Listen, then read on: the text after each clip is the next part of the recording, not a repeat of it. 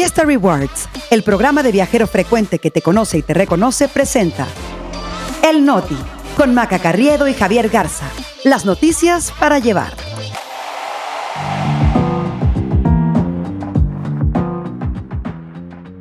Es martes 3 de octubre, yo soy Javier Garza. Y yo soy Maca Carriedo, este es el Noti. Y nosotros aquí estamos. 11 muertos en derrumbe de iglesia en Tamaulipas. Trump otra vez en el banquillo de los acusados. Sandra Cuevas revienta contra el frente opositor. El Noti. Noticias para llevar.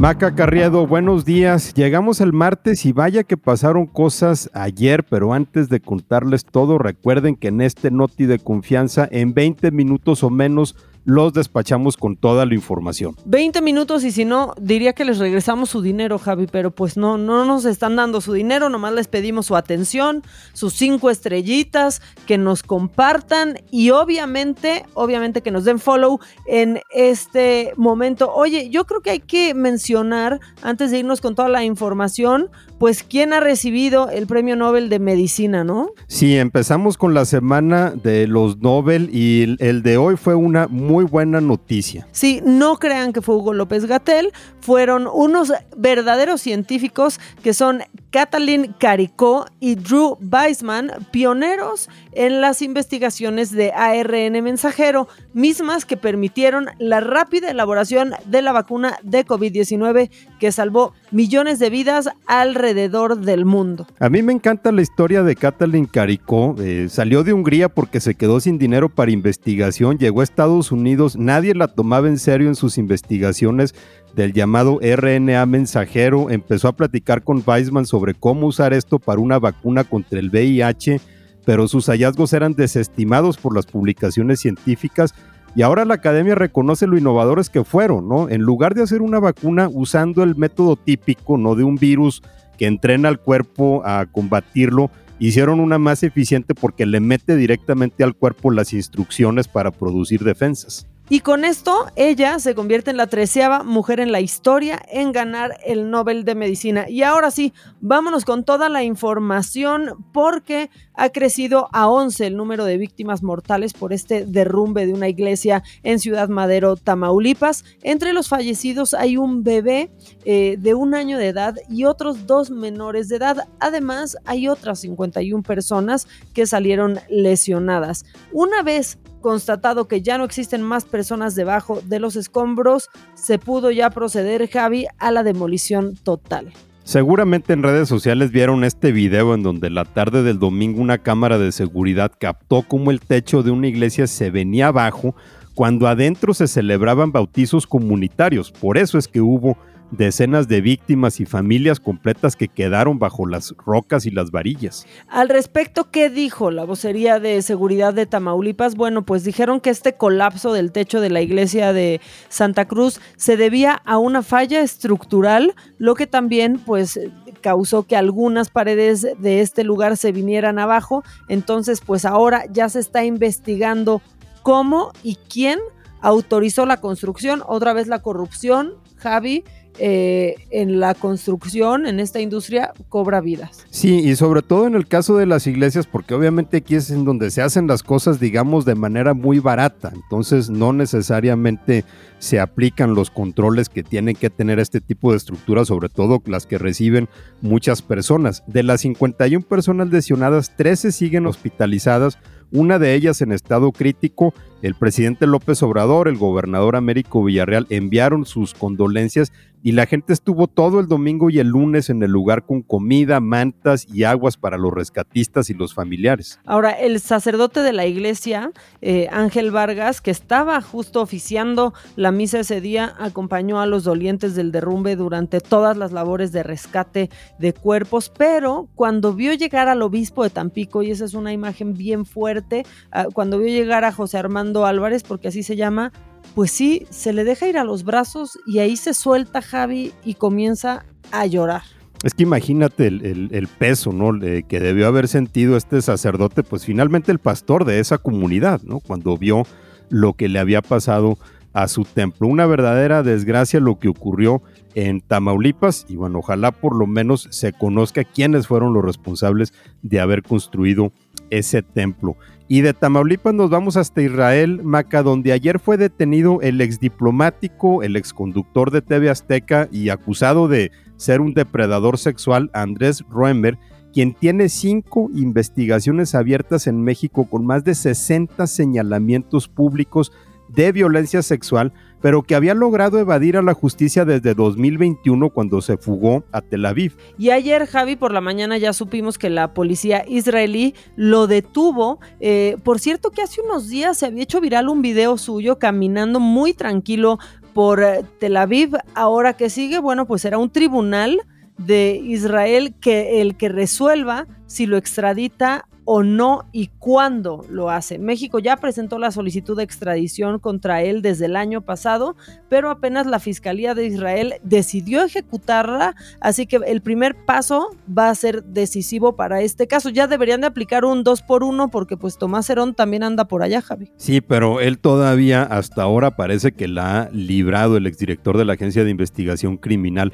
Eh, Ruemer siempre ha negado las acusaciones en su contra, pero también, y hay que decirlo, ha vulnerado a las denunciantes. Por ejemplo, en mayo del año pasado difundió el nombre y fotografías de una de las mujeres que lo había denunciado. Ayer también el presidente López Obrador se refirió al caso, confirmó la detención, pero dijo que la Cancillería aportaría más detalles. Y ya que estamos con estos temas judiciales, eh, de algo que no habla mucho el presidente, pero nosotros sí, sí hablamos, eh, es este caso. A ver, ayer Arturo Ángel, un periodista, reveló que el Consejo de Administración de Pemex sabía que el caso contra el exdirector de la empresa, contra Emilio Lozoya, por la compra de una planta de fertilizantes chatarra, el famoso caso de agronitrogenados, estaba en riesgo de caerse por falta de pruebas y que eso podría dejar al gobierno con las manos pues simplemente vacías al no lograr un acuerdo reparatorio como finalmente pasó.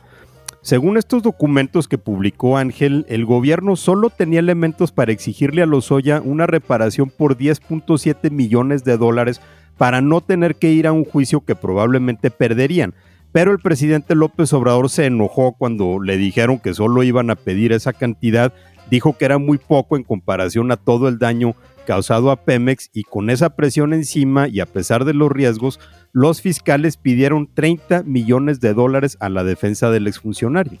Y eso terminó poniendo los clavos en el ataúd porque causó que la defensa pues acusara, ¿no? Eh, a las autoridades pues de que prácticamente los estaban extorsionando. Finalmente los abogados de Lozoya usaron otra estrategia para librar a su cliente argumentando que el daño pues ya lo estaba pagando Alonso Ancira, quien dirigía Altos Hornos de México cuando esa empresa le vendió agronitrogenados a Pemex en 2014 y todo eso terminó causando lo que anticipó Pemex que el gobierno pues se iba a quedar chiflando en la loma y sin un pesito. Yo creo que eh, pensaron en la Fiscalía General de la República que no podían dejar a Lozoya ir tan fácilmente y por eso apostaron el resto, pero pues a final de cuentas sobre aviso no hay engaño y Pemex les había advertido que no tenían mucho caso en contra de Lozoya. Oye, Javi, nosotros ya, bueno, no sé si nosotros todos nos estamos acostumbrando a ver a Donald Trump en el banquillo de los acusados. Ayer el expresidente de Estados Unidos regresó ahí para iniciar el juicio por fraude que le asestó el estado de Nueva York, que acusa a Trump de haber exagerado el valor de sus activos para obtener créditos y seguros en condiciones favorables. Ya esta noticia está hasta aburrida, Javi. Pues sí, de nueva cuenta Trump en los tribunales. Eh, y este caso quizá un poco más porque como es un juicio civil, significa que Trump no corre en riesgo de ir a la cárcel, que es lo que mucha gente estaría deseando. Pero eso no significa que sea algo menor, Maca, porque de ser hallado culpable, Trump podría perder sus negocios en el estado de Nueva York, incluyendo los icónicos rascacielos que llevan su nombre en Manhattan y que han sido la piedra angular de su carrera como empresario. La demanda que presentó la procuradora de Nueva York, Leticia James, alega que Trump y sus hijos, como cabezas de la empresa que lleva su nombre, mintieron a bancos y aseguradoras sobre el valor de sus propiedades. El juez del caso, Arthur Engoron, eh, pues ya determinó que esto es cierto, por lo que Trump va a tener que enfrentar ahora una penalización y de esto es de lo que se trata el juicio, pues básicamente de cuánto va a tener que desembolsar Trump y de qué se va a tener que deshacer.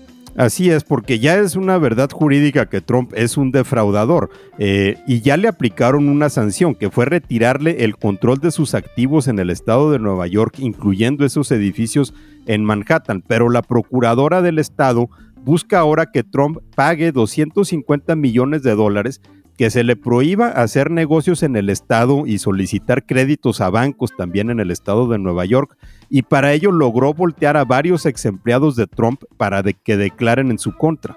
Ahora, otra cosa que tampoco es noticia, ayer apareció Trump bien jetón, ¿no? Muy serio, con una cara pues de enojo bastante, este, ¿no? Notoria, como siempre, pero así estaba en la mesa de la defensa durante el juicio y como ha sido su costumbre en los procesos que se le han abierto, pues llamó al juicio una farsa y este es el inicio, pues yo creo que de una temporadita medio intensa para Trump en los juzgados porque en los próximos meses va a enfrentar juicios por intentar revertir el resultado de la elección del 2020, por ocultar documentos confidenciales y por pagarle a una actriz porno para que ocultara pues que habían tenido relaciones a Stormy Daniels. Realmente va a ser interesante ver cómo Trump hace campaña desde los tribunales, porque ahí es en donde se va a pasar la mayor parte del tiempo justo cuando está compitiendo por la candidatura del Partido Republicano a la presidencia en las elecciones del próximo año en Estados Unidos. Y hablando de elecciones del próximo año, pero ahora nos venimos a la política mexicana, que también se pone sabrosa. Y empezamos por el avión que el Tribunal Electoral le prepara al ex canciller Marcelo Ebrard en su reclamo contra Morena por la encuesta que determinó que Claudia Sheinbaum va a ser la futura candidata presidencial.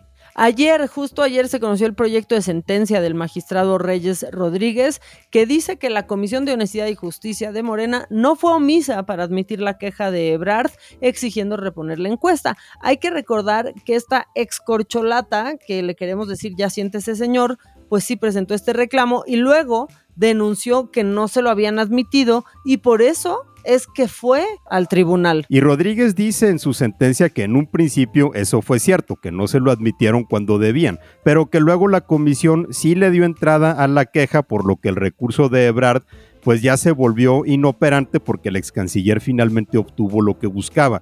Entonces el magistrado pues nomás se limitó a exhortar a la Comisión de Honestidad de Morena a que le resuelva la queja, pero no dio ninguna instrucción sobre cómo resolverla. O sea, la comisión no está obligada a reponer el proceso y ya nada más lo puede mandar por un tubo. Y ya que andamos en las, en las quejas, pues creo que tenemos que hablar de la alcaldesa con licencia de la Cuauhtémoc, de Sandra Cuevas.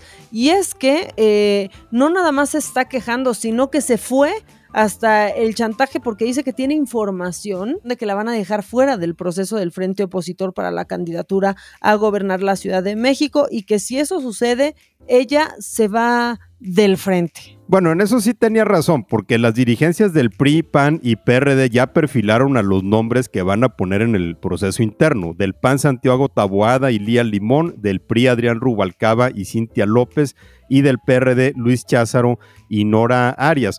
Entonces Cuevas dijo que ya se habían organizado para que cada partido pusiera a sus aspirantes y que como ella no está afiliada a ninguno, pues no la iban a considerar, como finalmente no la consideraron. Pero también hay que recordar, Maca, que en febrero de este año, Cuevas dijo que ella en el 2024 se iba a retirar de la política. Entonces a lo mejor se le están poniendo fácil. Pues sí, a ver, a ver qué sucede. La verdad es que ha sido demasiado aguerrida Sandra Cuevas. Eh, no, yo creo que sí ha sido pues de las alcaldesas más conocidas, Javi, porque esta siempre es una nota bien chilanga, pero ¿cuánto has hablado tú de Sandra Cuevas, por ejemplo? Ah, no, de que es la más, eh, de las más conocidas, claro, finalmente Cuauhtémoc, que es la alcaldía de más peso económico en la Ciudad de México, y Sandra Cuevas es también de las más polémicas, eh, sobre todo por la persecución que había emprendido el gobierno de Claudio Sheinbaum en su contra, que en un momento incluso trató de destituirla. Entonces, eh, claro que cuando ella está en la palestra, pues va a haber algún tipo de controversia.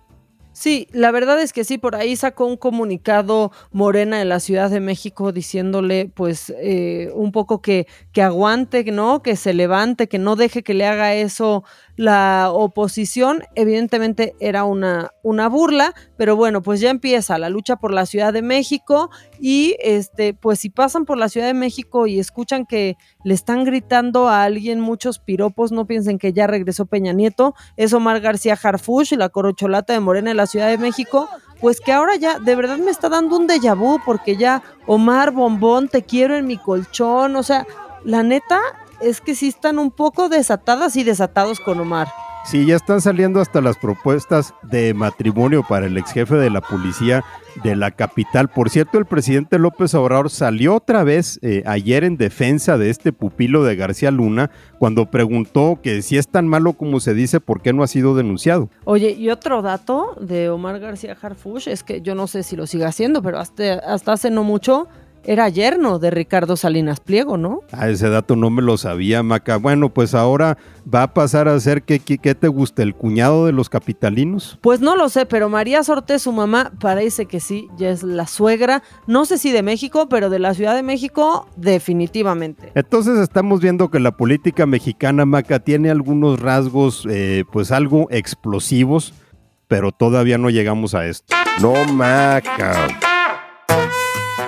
Y es que ayer todos quedamos sorprendidos en redes sociales cuando se volvió viral el video de una explosión cerca de Oxford, en el Reino Unido. Las imágenes eran impresionantes, mostraban una inmensa bola de fuego que por instantes iluminó el cielo y se alzó varios metros, Javi. De veras, el, el video es eh, impactante porque hasta parece la explosión de una bomba atómica. O sea, pensó como que algo les tronó ahí en, en Oxford.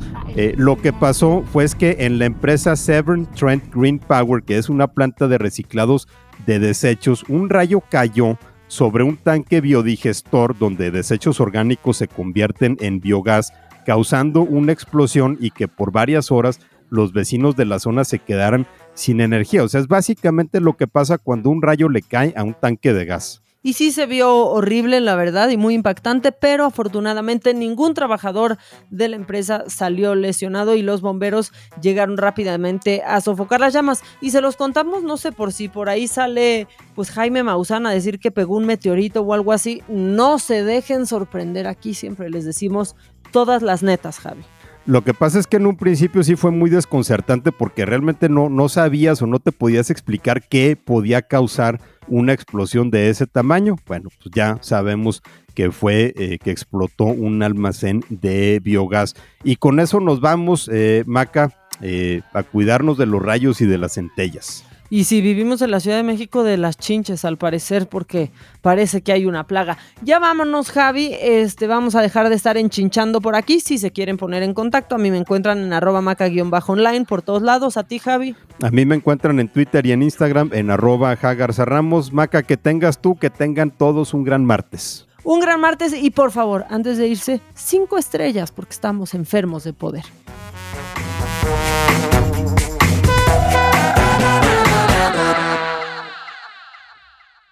Vive experiencias exclusivas en eventos, conciertos, obras de teatro y más, gracias a Fiesta Rewards Invita. Fiesta Rewards presentó El Noti con Maca Carriedo y Javier Garza. Noticias para llevar.